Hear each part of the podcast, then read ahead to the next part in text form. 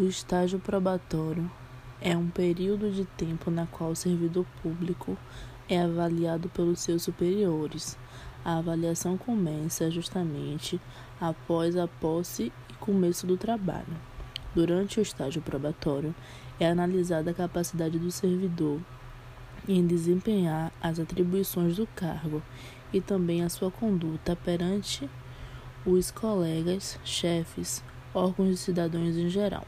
É preciso que o funcionário público siga as demandas do Estado e cumpra as leis em vigência. Estabilidade do servidor público é um direito que está previsto na nossa Constituição Federal.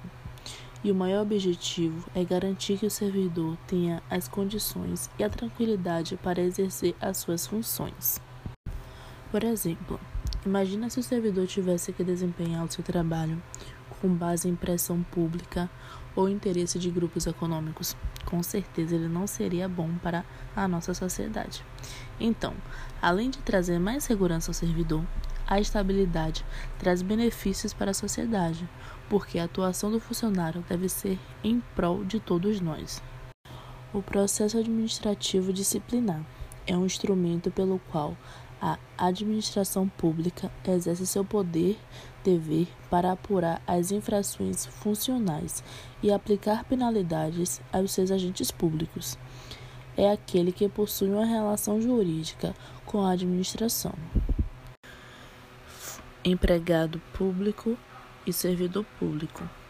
Todos aqueles que desempenham alguma função da natureza pública, independente da natureza do seu vínculo, se regido por CLT ou por uma lei específica, estatuto, pode ser enquadrada no conceito genérico de agentes públicos.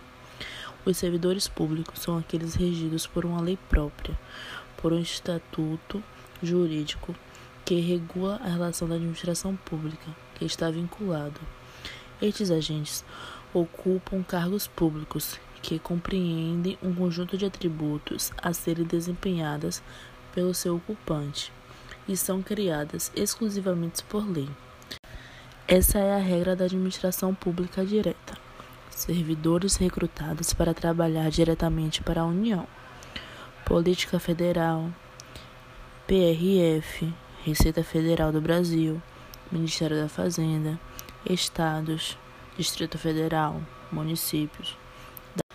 Da mesma forma, esse regime jurídico é utilizado nas pessoas jurídicas de direito público, autarquias, INSS, IBAMA, INCRA, DNT, Anatel e funções de direito públicos.